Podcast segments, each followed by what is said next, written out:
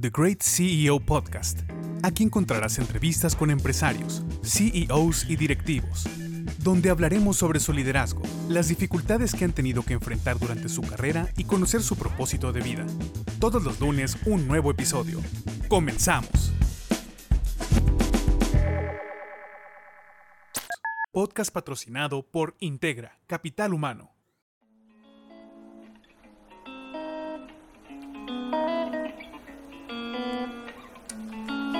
Bienvenidos al segundo episodio del podcast. Hoy estoy con Roberto Cuandró. Él es eh, CEO y cofundador de Integratec, empresa de tecnología que es una eh, plataforma de, eh, digital que ofrece soluciones intuitivas para el desarrollo del talento humano. Y bueno, para mencionar unos datos, Integratec ha trabajado con más de 300 compañías en 10 países y más de 300 mil colaboradores pues se han beneficiado, los han apoyado en su desarrollo personal y profesional, eh, si no es eh, suficiente, además, Roberto, eres ingeniero del Tecnológico de Monterrey y cuentas con estudios en el extranjero, específicamente en Cataluña. ¿Qué tal, Jonathan? ¿Cómo estás? Buenas tardes, mucho gusto y un placer estar aquí acompañándote. Bueno, pues gracias a ti, Robert, por, por acompañarnos. Y bueno, creo que este, para nosotros es el gusto también de, de tenerte aquí y bueno, me gustaría tocar primeramente el tema de la importancia, eh, hablando de, acerca de, tu compañía de tecnología, eh, sobre todo en el, tema de Latinoamérica, porque es indudable que la pandemia vino a acelerar, no sé si estarás de acuerdo, eh, acelerar el proceso de, de, digitalización en las empresas. Tú que has trabajado con más de 300 empresas y le has ayudado a optimizar sus procesos, ¿Cómo y qué tanto ayuda la utilización de los medios tecnológicos o digitales a potencializar eh, su crecimiento? Sí, yo, yo creo que bastante. Fíjate que si bien la pandemia vino a agilizar muchas cosas de, la, de empezar a utilizar la tecnología ahora sí en más áreas de la empresa, el área de recursos humanos la verdad es que ya venía utilizando la tecnología desde hace años, años atrás. Este, cada vez era más importante cómo medir el desempeño, cómo dar retroalimentación, medir la satisfacción de los colaboradores. Entonces, ya conforme las empresas van creciendo, ya no lo puedes hacer de una manera manual, de una manera un poco más tradicional como se hacía antes que no había tecnología. Entonces ya venían utilizando el hacer encuestas, este, cada vez estar más en contacto con los colaboradores, que te pudieran dejar un mensaje, que se pudieran dar feedback entre ellos, que el desempeño no sea algo que simplemente se evalúa hasta el final del año, sino durante todo el año. Entonces para esto la tecnología ya desde hace años nos viene ayudando, pero sí vino a cambiar algo la, el 2020 en que ahora pues ahora sí, realmente mucha gente seguía trabajando, sobre todo en el área administrativa, estaba trabajando cada quien desde su casa y ya no tienes el control del desempeño visualmente del colaborador que lo ves todos los días en la mañana, lo saludas, te das cuenta de qué están haciendo, qué no están haciendo. Entonces, la tecnología sí nos viene a ayudar un poquito más a, a hacer un poco más menos intrusivo ese proceso, ¿no? No es que te tengo que estar marcando todos los días en la mañana o todos los días en la mañana tenemos que tener una junta con todo el equipo para ver cómo vamos. No, yo ya sé cómo vas, porque la tecnología, las plataformas que utilizamos me dicen cómo vas. No tengo que estarte hablando, no te tengo que estar viendo constantemente para saber que vas avanzando. Yo, creo que esa es la parte fundamental en donde la tecnología nos ha, nos ha ayudado bastante este, este año y desde hace ya varios años en el área de recursos humanos. Vale, sí, sí ha ayudado a, eficientizar bastantes procesos. ahora bien, ¿qué, área eh, de oportunidad? Porque dices, bueno, ya las empresas, en, sobre todo en el tema de recursos humanos, ya le han, le han apostado, le han metido al tema de, la, de, la digitalización. ¿Qué área de oportunidad ves en el capital humano que hasta el momento no se ha evaluado o que falta evaluar más? Área de oportunidad, yo creo que siempre ha sido el mismo, ¿no? Incluso cuando no estaba la tecnología antes era ese proceso de, de interacción sin duda la tecnología, si bien nos ayuda en muchas cosas, sí limita algo, que es la interacción entre las personas, ese, ese, ese contacto humano que la tecnología, aunque lo hace más constante, porque de repente ya podemos estar en un grupo de WhatsApp todos o en un grupo de lo que utilicemos, Google, Microsoft, Zoom, en una llamada como estamos ahorita, que no estamos juntos y sin embargo estamos platicando, si hay algo que quita, este, algo de interacción humana que quita, ya no es tan constante, muchas veces no comienzas una llamada para platicar cómo está la otra persona, ¿no? Este, comienzas la llamada para una junta, para un objetivo en particular. Entonces, yo creo que ese es el área de oportunidad donde podemos ver la tecnología, cómo nos puede ayudar a no olvidar la parte humana, a que sí, sí sigamos teniendo ese contacto, esa experiencia, esa plática, ese que a veces sí estamos en el trabajo, pero también podemos platicar de cosas, si bien no personales, no necesariamente de, de un punto en concreto de la junta. Entonces, yo creo que eso de cierta manera la tecnología nos puede ayudar a que sea más ordenado. Sí pedirle al, colaborador, con su jefe, con su supervisor, que dediquen un momento una vez al mes, incluso una vez cada tres meses, a platicar sobre su plan de carrera, su plan de vida, qué necesitas para seguir creciendo dentro de la empresa. Entonces, yo creo que ese es el área de oportunidad de la tecnología. Ya la tenemos ahí, es simplemente irla, irla encauzando y ir creando esa costumbre de que ahora ese proceso lo, nos podemos apoyar en la, en la tecnología también. Ok, ok. Oye, Robert, ¿y qué, qué atributos consideras? Eh, vaya, me, eh, comprendo que hablas mucho de que, bueno, a final de cuentas, eh, hay algo que la tecnología de alguna otra manera, este, pues no podría reemplazar, que es el contacto ahorita, vaya, puede eficientizar procesos como mencionados en la llamada, pero el, contacto pues prácticamente no se puede reemplazar. Y, precisamente para allá, para allá iba, este, ¿qué atributos o competencias crees que, vamos a decirlo, en, esta época de pandemia, no se pueden reemplazar para que ese contacto ya sea digital o inclusive personal, porque hay muchas empresas que siguen, vaya, que necesitan operar de manera presencial. Este, ¿qué, ¿Qué atributos o competencias hasta el momento la tecnología no ha podido reemplazar o cuáles son las más importantes para generar ese contacto a distancia o, presencialmente? Sí, yo creo que pues, ese es este tema, ¿no? El, el, tema de la calidez humana, el tema del contacto este, es difícil que la tecnología lo reemplace, sobre todo cuando son muchas personas en una llamada. Es difícil que se dé esa confianza, es difícil que se vaya dando ese acercamiento. Este, no, no, no sé si te ha tocado, pero cuando nunca has conocido a alguien y la primera vez que lo conoces y la única manera en la que lo conoces es digital, de repente eso se complica. No, no, no digo que sea un estorbo que sea imposible, porque sin duda ya cada vez lo vemos más. Empresas que incluso no tienen una oficina, que los directores están en una ciudad, los desarrolladores están en otra ciudad, eh, la persona de marketing está en otra ciudad. Entonces ya se empieza a dar cada vez más eso y yo creo que cada vez se da más eso, incluso si lo vemos en Europa, en Estados Unidos, es más común que muchas veces aquí en México. Entonces, México yo creo que está migrando a esa, a esa apertura de que si no, no necesariamente tenemos que estar juntos, pero esa es la barrera. ¿Cómo lo hacemos para no tener que estar juntos, pero que sí exista esa, esa cercanía entre las personas de la, de la organización. No, no, no es tan fácil, no sé si te ha tocado vivirlo, pero eh, yo creo que eso es lo que nunca va a poder reemplazar la tecnología, pero de alguna manera lo tenemos que compensar. Sí, sí, sí, sí. Sí, a, final de cuentas yo creo que también la pandemia expuso de que las personas, perdóname, las, las empresas que ya tenían avance en el tema digital o en su digitalización, de alguna otra manera sí tenían más herramientas para poder enfrentar el reto que representaba en sí mismo el, eh, vaya, la pandemia, en, sí mismo el encierro, pues, cuestiones de su índole. Pero, mencionaste también un, tema muy interesante, hablabas acerca de las empresas de Estados Unidos, eh, de Europa, digo, con, con, todas las empresas que, con las que has tenido contacto, ¿Cómo crees que vayamos en, Latinoamérica en su digitalización? Yo creo que va avanzando y cada vez más. México sin duda está entrando a esta parte de la digitalización de, todos sus procesos, también en el área, como lo decíamos, de recursos humanos. Yo creo que va avanzando y, probablemente sea la, cultura, ¿no? El, probablemente el mexicano, simplemente como mexicanos somos más de, de, querer estar juntos, es lo que nos llama, el querer estar todos en la oficina y que estemos todos en el mismo lugar. Este, al mismo tiempo los corporativos existen en todos lados, ¿no? Tú te das cuenta en Estados Unidos y los corporativos llaman a que la gente se vaya al corporativo y esa es la ciudad sede y aquí estamos todos, ¿no? Pero cada vez la cosa me, y te digo, son eso, esas balanzas que hay que ir midiendo. Me, me topaba el caso de una amistad que trabajaba aquí en un corporativo de la ciudad de Monterrey. Ahora con la pandemia ya nadie estaba yendo a la oficina y aprovechó para irse a su casa. Ella vivía en otro estado y aprovechó para irse a su casa. Entonces, ok, ya no tienes el contacto tan cercano con tu empresa, pero sigues cumpliendo con tu trabajo con la, ventaja que ahora estás con tu familia, con la que no podías estar antes porque tenías que estar en Monterrey. Entonces, yo creo que si vamos haciendo una balanza y lo sabemos aprovechar, sí nos ayuda mucho. Creo que México va en ese camino, cada vez lo vemos más y, nos va a ayudar a, también a integrar, por ejemplo, toda el área de las empresas con toda Latinoamérica, ¿no?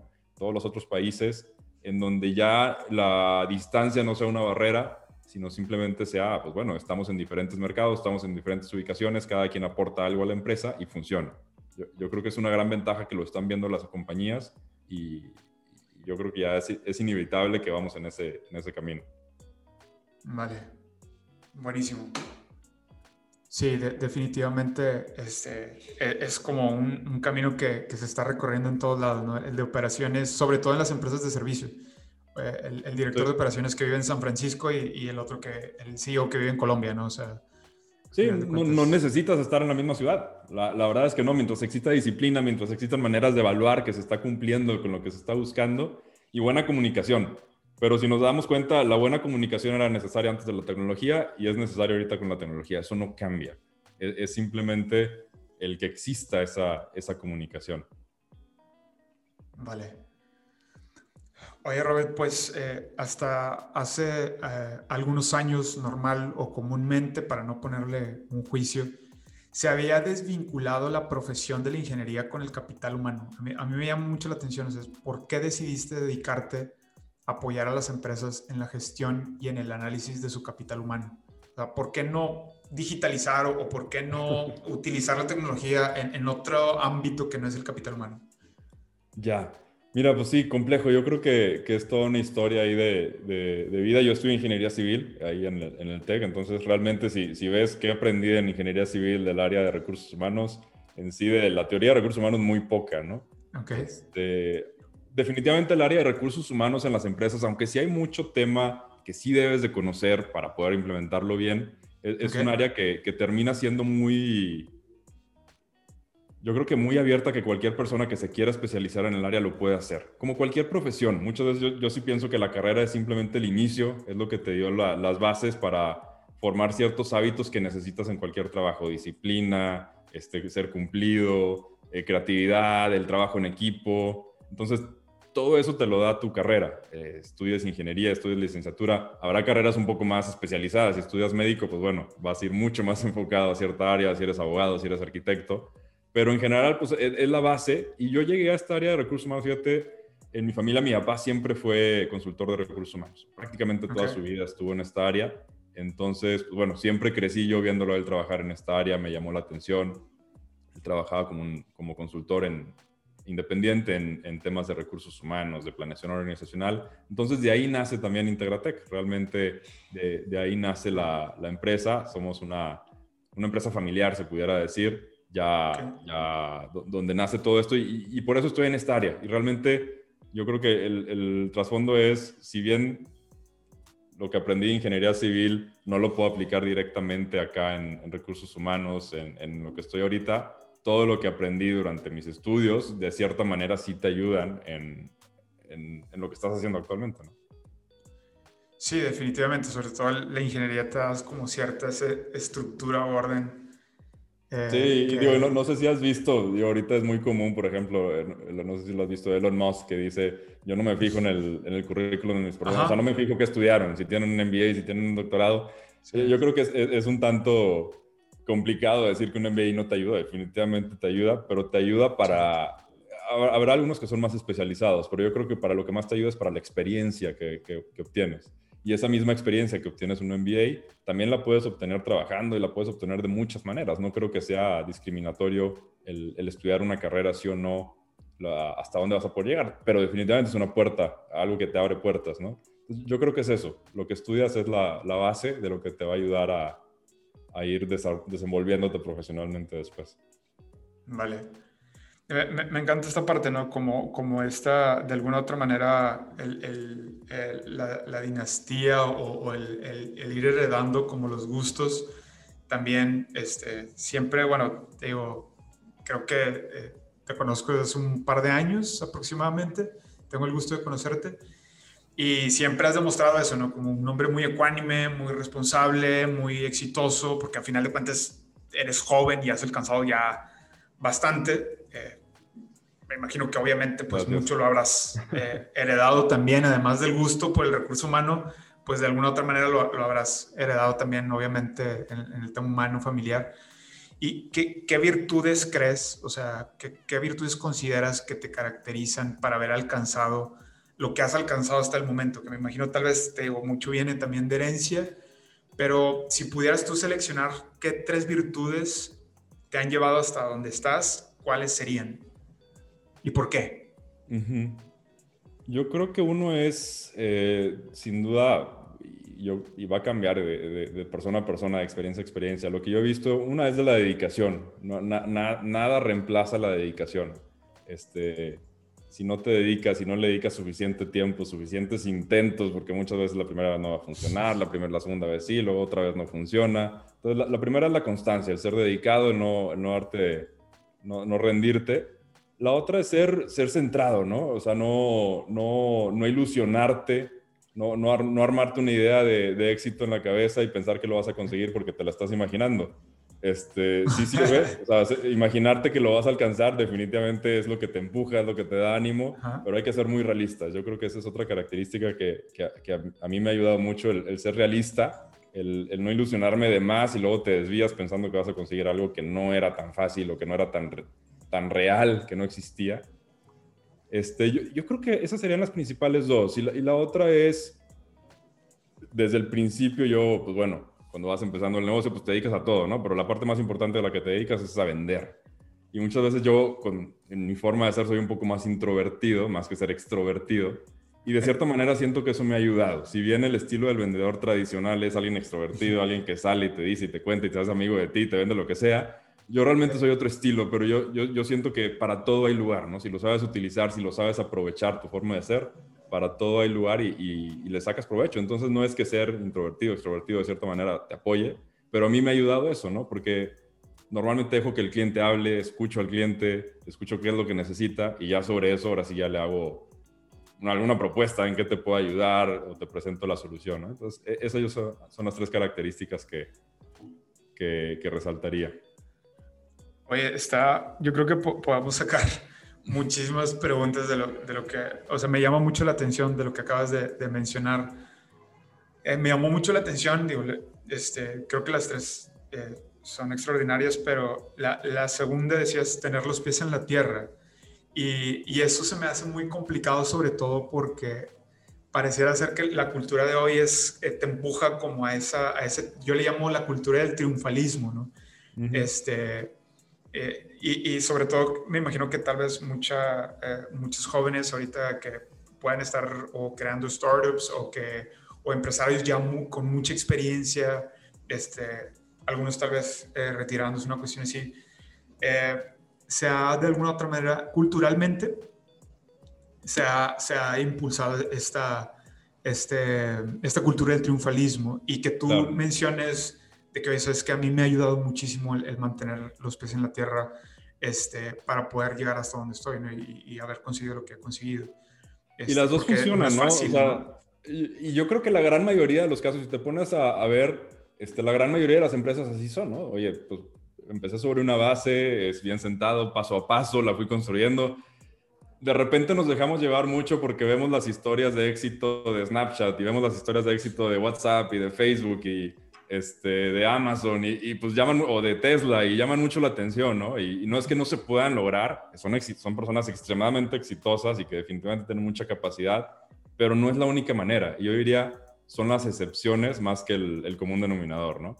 Entonces, sí, e, e, es bueno de repente imaginarse que vas a lograr ser el siguiente Apple o el siguiente Amazon, pero no debe de ser tu foco. Bueno, eso es lo que personalmente yo pienso, ¿no? Este, sí, que sea tu aspiración a todo dar, ¿no? Y si es lo que te levanta en las mañanas a seguir pensando y a seguir esforzándote también a todo dar, pero el ser realistas creo que también es muy importante para que si algún día te das cuenta, oye, no, no voy a llegar a ser Amazon probablemente en los siguientes 30 años, pues bueno, tampoco es un fracaso, ¿no? No todos tenemos que ser la siguiente empresa que en un año vale 2 mil millones de dólares o mil millones de dólares, ¿no?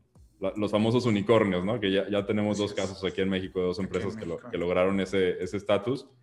Es asombroso, es muy valioso, pero son dos empresas. ¿De cuántas? De miles que, han sido exitosas también, pero no han logrado necesariamente eso.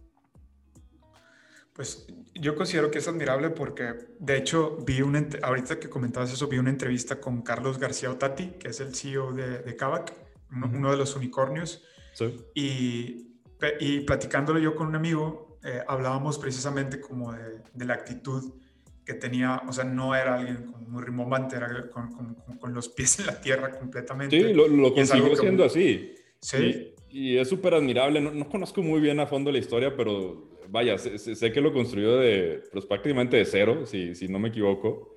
Este, pero muchas veces lo, lo ves de fuera y, te pintan nada más lo bonito. Y seguramente en todo el proceso que él lo empezó, probablemente él ni se imaginó que iba a ser esa empresa. Lo consiguió y qué bueno. Este, pero hay que ser realistas que no todos vamos a alcanzar a hacer eso y eso no quiere decir que no sea exitosa tu empresa.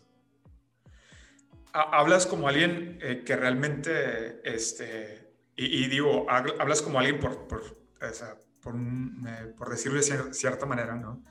pero alguien, alguien, hablas como alguien que realmente pues, le ha costado bastante llegar hasta eh, con esta empresa, con Integratec y apoyar a tantas empresas.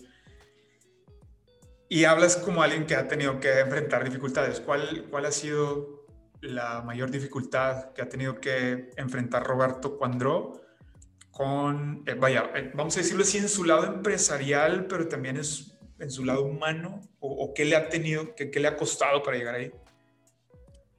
¿Qué, ha costado? Mira, sin duda es, siempre es un riesgo. Este, si, bien siempre tuve la, al principio la, ventaja de, de, sí poder apoyarme con lo que hacía mi papá al principio, ¿no? Que era un consultor de recursos humanos. Este, El empezar este negocio y ahora sí empezar a vender un producto nuevo que nunca se había vendido, vaya, en el, negocio que existía antes, este, es un riesgo, ¿no? Yo, yo creo que ese fue, ese fue el reto en, tomar la decisión si de repente convenía mejor salir a buscar trabajo. si tienes algo seguro de perdido. Me, agarró este proceso de la vida justamente cuando me estaba casando.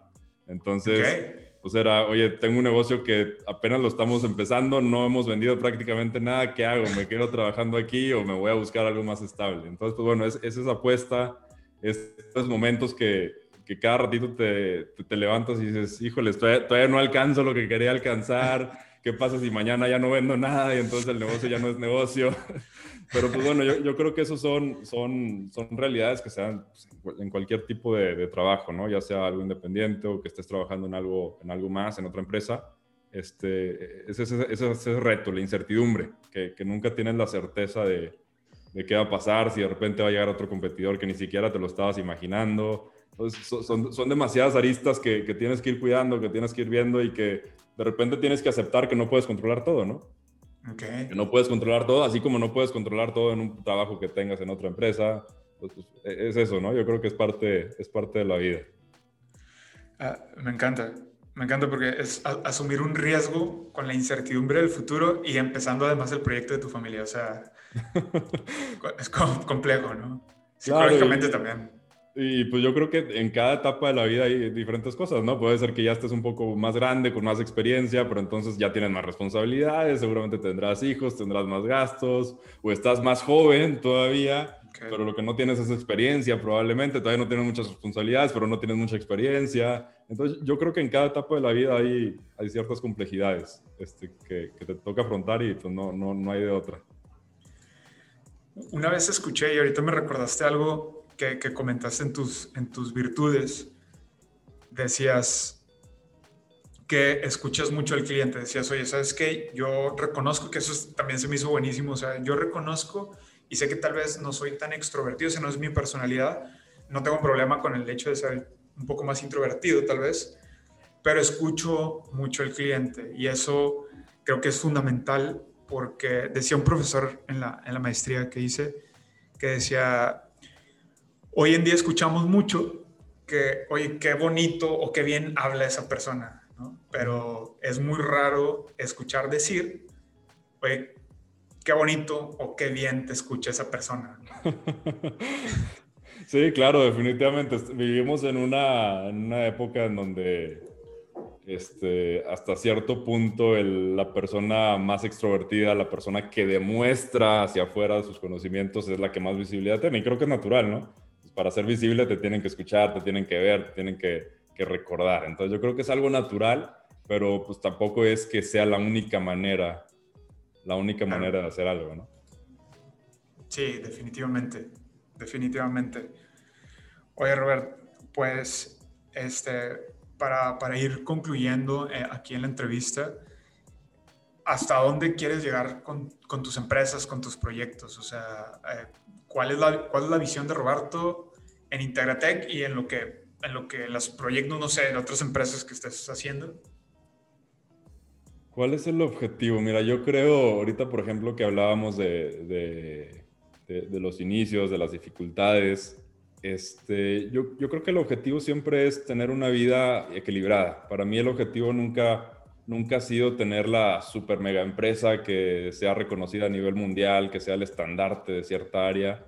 Si llego ahí, excelente, pero sin, sin descuidar otra, otra, otras áreas de la vida. Yo creo que mi objetivo es poder tener un negocio que sí, definitivamente sea exitoso, que sea, que crezca, que logre realmente cambiar el área de recursos humanos, eso me, me, traería mucha felicidad definitivamente, pero sin nunca descuidar el tema personal. Ahorita platicaba, pues bueno, cuando iba iniciando esto estaba comenzando también ahí el, con mi esposa, nos casamos, este, empezar a, a, formar familia, entonces yo creo que debe ser un balance, deben ser las dos cosas.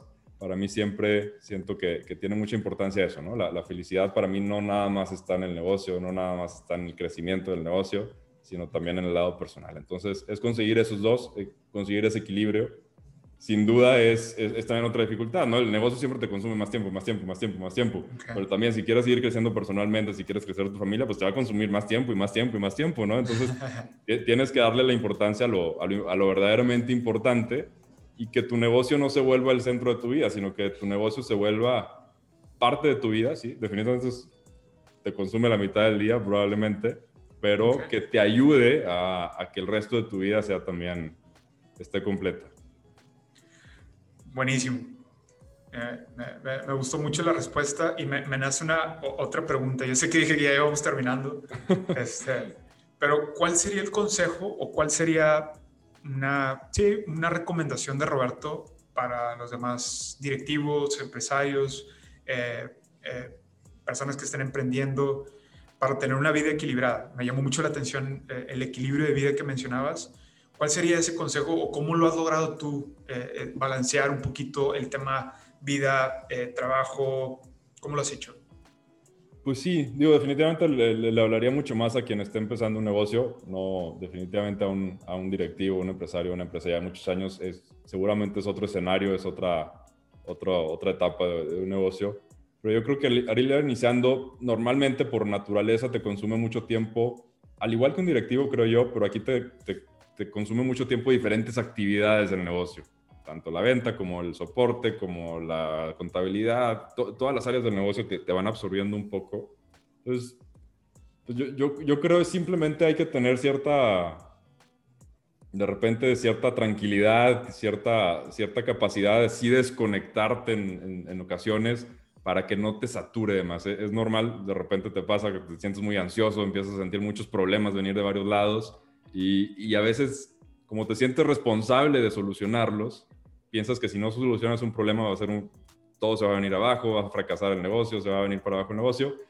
Y normalmente te empiezas a dar cuenta que no es cierto, ¿no? Sí, es importante solucionarlos, pero a veces sí le puedes dar un día en solucionar cierto tema o no es tan vital solucionarlo al 100% de una manera de una manera completa. Entonces, pues, pues, es eso, ¿no? Yo, yo, yo, creo que no, no hay una receta, es simplemente el, lograr, lograr irlo superando, ¿no? No, no, no, no pensaría que hay una, una fórmula de, cómo hacerlo. Simplemente no dejarte abrumar por, por cuando se vengan los problemas este, que te sobrepasen. Excelente. pues muchas gracias este, por, por tus respuestas. Y aquí en el, en el podcast tenemos eh, dos preguntas que hacemos eh, a, todos los, los, invitados y que haremos a, los próximos invitados. La, la, primera pregunta es, hasta el momento, ¿cuál ha sido el mayor triunfo que has conseguido en, tu vida como empresario, en tu vida personal? ¿Cuál, ¿Cuál, ha sido el mayor triunfo de Roberto? ¿El mayor triunfo en, en la vida, en el negocio o en general en la vida? Este, si gustas en tu negocio y, eh, a nivel personal o, o, cómo... Ok. Mira, yo creo que en el negocio pues es, es el... Mira, muy buena pregunta. Voy a empezar por el lado personal. Por el lado personal yo creo que sin duda fue la decisión de casarme con mi esposa. Porque Felicidades. ya un poco más de... ¿Qué vamos? Ya por los tres años. Este, entonces, sin duda yo creo que es algo que te cambia la vida, eh, el, conseguir una, compañera de vida, en este caso, que te apoye, involucrarla también, que, conozca tu negocio, sin duda es muy importante. Para mí yo creo que ese es el, logro número uno. Y en el tema del negocio, pues yo creo que ha, sido lograr mantenerlo, ¿no? El, para mí, el, siempre cuando me siento más orgulloso del negocio, es cuando un cliente me marca y me dice, Roberto, felicidades por esto que nos entregaste, o excelente resultado, estamos contentísimos acá en el negocio. yo, creo que esos pequeños retroalimentación que nos dan los clientes es, es para mí el, donde se traduce que sí, sí estás haciendo algo que está ayudando, ¿no? Más que medirlo en dinero, más que medirlo en cantidad de clientes o en cantidad de usuarios, eh, es cuando un cliente te busca y te dice, felicidades, nos resolviste este tema, felicidades, nos gustó mucho yo creo que eso sería, sería de los grandes éxitos que se van repitiendo. Wow. Pues sí, creo que, y yo soy testigo de eso, literalmente de, la excelente empresa que es Integratec. Y, y hablando precisamente de, la satisfacción que, que veo en, en, en, tus respuestas, en tu rostro, en tus expresiones, preguntándole, considero a alguien tan satisfecho eh, esta última pregunta. ¿Qué harías si este fuera el último año de vida de Roberto? ¿A qué, te dedicarías? ¿A qué me dedicaría? Buena, buena pregunta también. Este, muy profundas las dos. Este, ¿Qué haría? Yo creo que sin duda me enfocaría mucho más, por ejemplo, ahorita sí le, si, si, me dices cuánto tiempo pasas en la oficina, en el trabajo, pues te diría mucho tiempo, ¿no? Entonces, sin duda, le, si, si yo ya supiera que ya tienes un año contado, definitivamente no, no me olvidaría del negocio porque me gusta el negocio, porque sé que hay más gente aquí en el negocio que trabaja en el negocio, que también depende del negocio, entonces definitivamente no, no me olvidaría de él, pero me enfocaría mucho más, yo creo que ya en mi vida personal. Este, como te decía, para mí eso yo creo que es lo más importante, es la base de, de poder tener un buen negocio, una buena vida. La felicidad, al menos en, mí personalmente, está en eso, está en la vida personal. Entonces yo creo que me dedicaría a eso, ¿no? Este, con mi familia, mi esposa, este, mis papás, mis hermanos, sobrinos, demás. Este, yo, yo creo que eso sería lo importante, de estar con ellos. Buenísimo. Fregón. Pues Vaya, muchas gracias por tus respuestas. Eh, gracias por, por abrirte aquí con, con, nosotros, compartiendo tu experiencia como empresario, este, compartiendo tu lado humano, vamos a decirlo así. Este, y para poder cerrar este episodio, eh, eh, los invitamos a que, a que accesen a la página de Integratec, que te busquen en tu perfil de LinkedIn, este, para que puedan ver la, la calidad de, de tu empresa. Claro, no, con mucho gusto. Este, cualquier, cualquier cosa que nos quieran buscar por ahí en la página están los contactos. Y Jonathan, pues muchísimas gracias. Un gusto haber estado aquí contigo. Gracias, Roberto. Dios te bendiga y nos estamos viendo. Igualmente. Buen día. Hasta luego. Hasta luego.